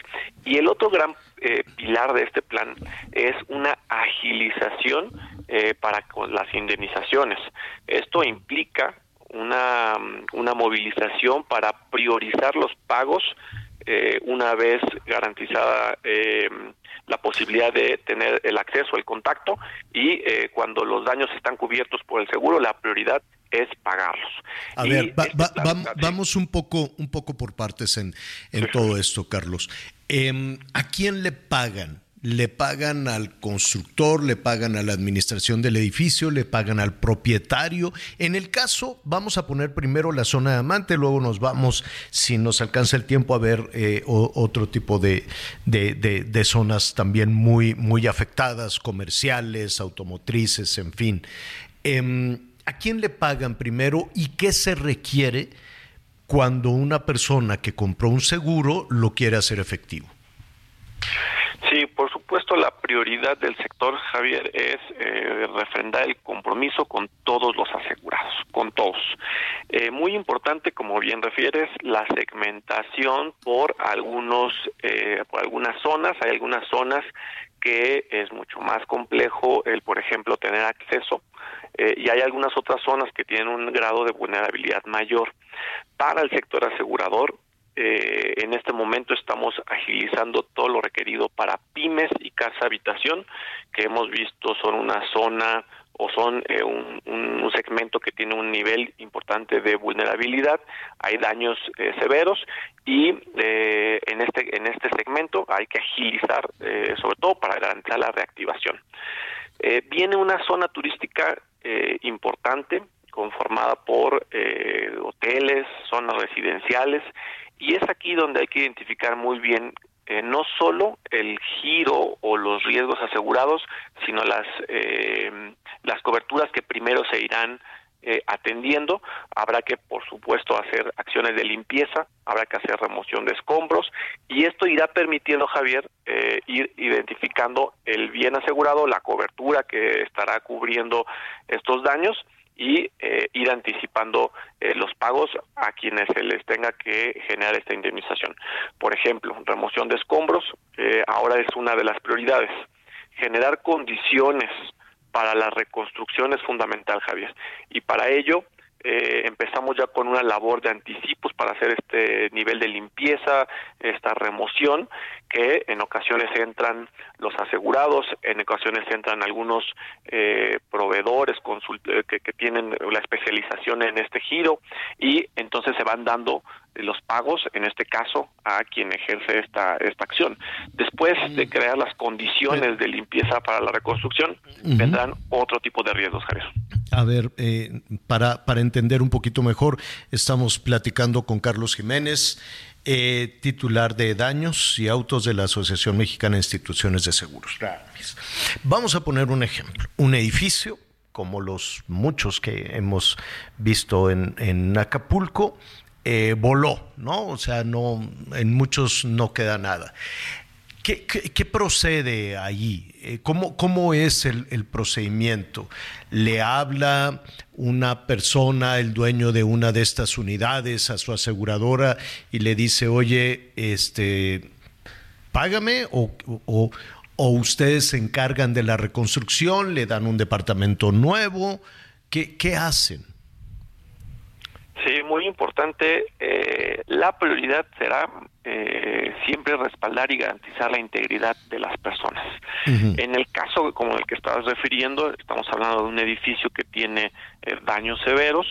es importante, por supuesto, y lo hemos hecho muy enfático, tratar de generar la comunicación con las autoridades, porque son quienes finalmente nos van a eh, a dar eh, luz verde sobre las condiciones de seguridad, Javier. Eso es muy importante, las condiciones de seguridad, eh, sobre todo cuidando la integridad de las personas.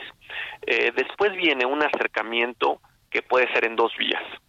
El, el, asegurado puede tener un contacto con la compañía para notificar y viene una identificación de la póliza. En, en estas condiciones es complejo. El plan de atención a catástrofes incluye métodos para que la aseguradora pueda identificar el riesgo, el riesgo asegurado, ya sea a través de algunos datos del asegurado, del beneficiario, las ubicaciones, y esto se genera de manera muy proactiva.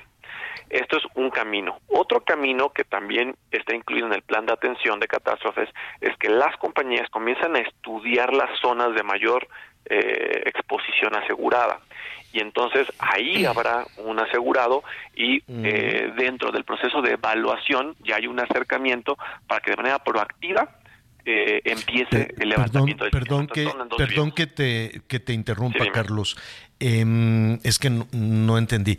Le le pagan un le dan un dinero a la persona asegurada o le ayudan a reconstruir o le dan un departamento nuevo Sí, todas las condiciones, eh, dependiendo de la cobertura, pueden suceder, Javier.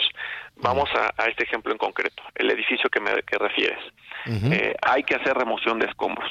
Eh, en función de las condiciones que se hayan contratado, pueden haber varias vías. Eso es muy importante. Hay muchos canales. ¿Por qué? Porque esto ayuda a que se acelere la reconstrucción. El asegurado puede participar y decir aquí yo voy a hacer la, la, la remoción, empiezan las actividades y entonces hay un reembolso eh, hay un pago para que el asegurado pueda hacer estas actividades. También hay condiciones donde la aseguradora tiene un eh, contacto importante con este tipo de proveedores que ejercen estas actividades y entonces el, el, contratado hace las actividades y entonces para, remover que esa debe ser una tarea titánica y una cantidad de basura y de escombros enorme. Ustedes pueden pagar eso. Ustedes pueden pagar la remoción de escombros. Sí, sí, por supuesto es bien importante eh, hacer este comentario, Javier. Las pólizas están construidas a través de cubrir varios riesgos. Una póliza puede tener algunos riesgos, una póliza puede tener algunos otros, y esto para hacerlo para fines muy, muy concretos, déjame hacer el ejemplo de los automóviles. Un automóvil puede estar expuesto a diversos riesgos. Eh, puede tener una cobertura para daños a terceros, puede tener una cobertura de robo, puede tener una cobertura de daños materiales y en función de la estrategia de aseguramiento es como entran estas coberturas. ¿Y por qué pongo el ejemplo de automóviles? Muy importante. Eh, los vehículos que eh, fueron afectados por Otis, en este caso, que tengan la cobertura de robo, aún sin tener contratada la de daños materiales, podrán tener este acercamiento con la aseguradora porque hay una protección para daños derivados de riesgos hidrometeorológicos a los daños de estos vehículos. Entonces, tomo ese ejemplo porque lo mismo sucede con los edificios. Hay edificios que tienen asegurado, por ejemplo, las estructuras, hay otros que no, porque el que vive en el edificio lo renta, entonces no asegura el edificio, asegura los electrodomésticos. Por eso la importancia de conocer cuál fue la estrategia de aseguramiento, porque de ahí vienen las coberturas que van a hacer frente. En el caso de Entonces, a, ver, para entender, se tiene en el caso de nuestro país, que tiene unos litorales enormes, se tiene que ser específico en el seguro que se compra, es decir, voy a comprar un seguro contra daños, ¿cómo se dice? Catastróficos o contra huracanes. ¿Cómo se llama ese seguro? Caso muy, muy específico existe la cobertura de riesgos hidrometeorológicos. Que si alguien, si una persona, si una persona no compró seguro de riesgo hidrometeorológico, ¿le pagan? Las coberturas que van a cubrir los daños del huracán tienen que ver con la protección de riesgos hidrometeorológicos, que además del huracán Javier, muy importantes, pueden eh, cubrir otro tipo de riesgos como las inundaciones, las lluvias, eh, que, están eh, enfocadas a los riesgos de, del clima hidrometeorológico. Entonces, eso es bien importante, Javier. Muy bien. Oye, las personas que les robaron, hubo una semana de saqueo, de rapiña sin control un micro, un, negocio pequeño, mediano, eh, que esté asegurado, ¿ustedes les los van a apoyar o, o no? Sí, al, al, igual que el ejemplo de, automóviles, las coberturas que estén contratadas, el sector refrenda el compromiso de hacer frente a estas protecciones.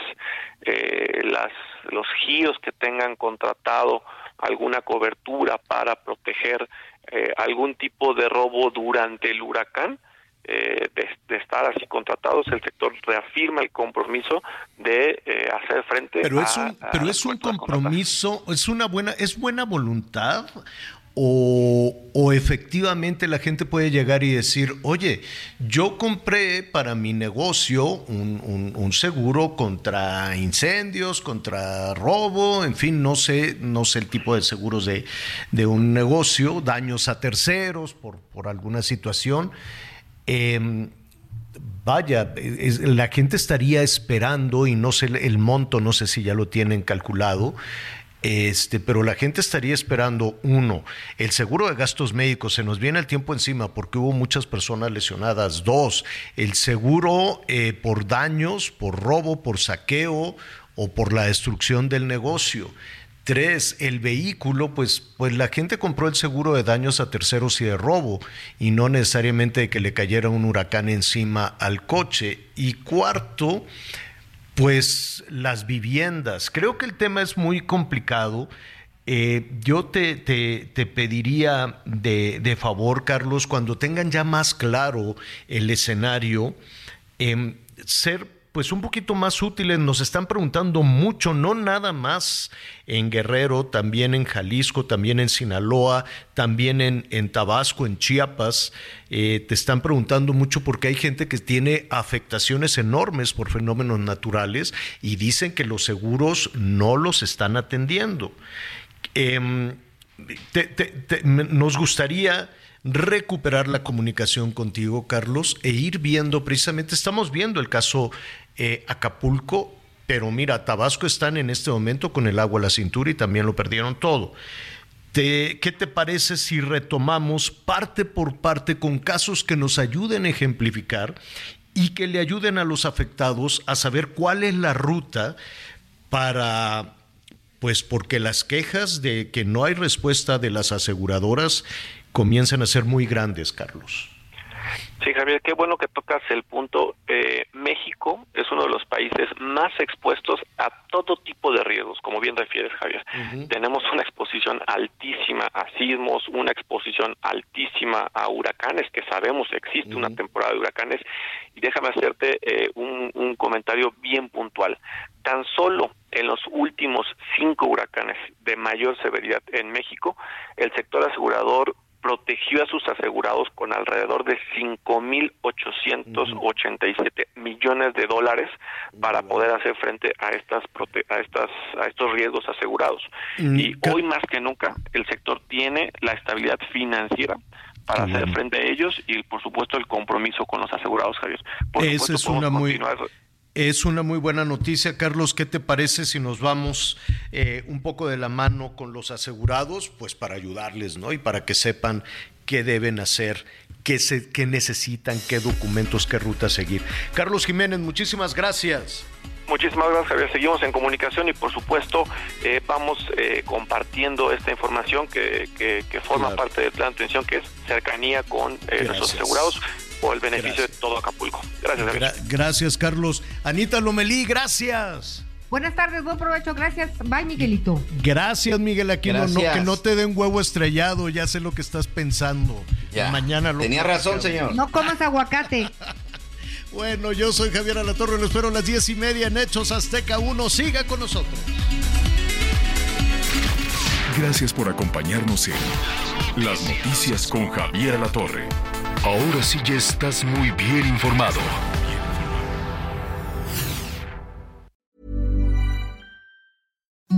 Imagine the softest sheets you've ever felt. Now imagine them getting even softer over time. That's what you'll feel with Bowl and Branch's organic cotton sheets. In a recent customer survey, 96% replied that Bowl and Branch sheets get softer with every wash. Start getting your best night's sleep in these sheets that get softer and softer for years to come. Try their sheets with a 30-night guarantee. Plus, get 15% off your first order at bowlandbranch.com. Code Exclusions apply. See site for details.